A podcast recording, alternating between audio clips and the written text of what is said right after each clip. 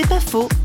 Très concerné par la problématique des quartiers, Didier Chastanier tire un parallèle entre les banlieues et le bagne Charles Péan euh, qui était euh, l'initiateur de toute cette action de la fin du bagne.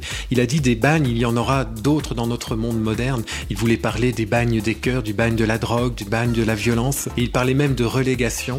Et un sociologue parle de ces quartiers comme des lieux de relégation. Donc on est dans des bagnes. À partir du moment où un jeune n'a pas d'espoir, où il se dit, moi je vis dans un quartier, mais parce que je vis dans ce quartier, je ne pourrai jamais faire des études, je pourrai jamais m'en tirer, eh ben il est dans un bagne. Et nous, on essaye de venir apporter de l'espérance c'est simplement ça. On essaye de lui dire il y a une issue, il y a une sortie. C'est pas une fatalité d'habiter ce quartier. Toi, tu peux changer. Toi, tu as de la valeur. Il y a quelqu'un qui t'aime et, on peut naître de nouveau. C'est pas donné à une élite, c'est donné pour toi aussi.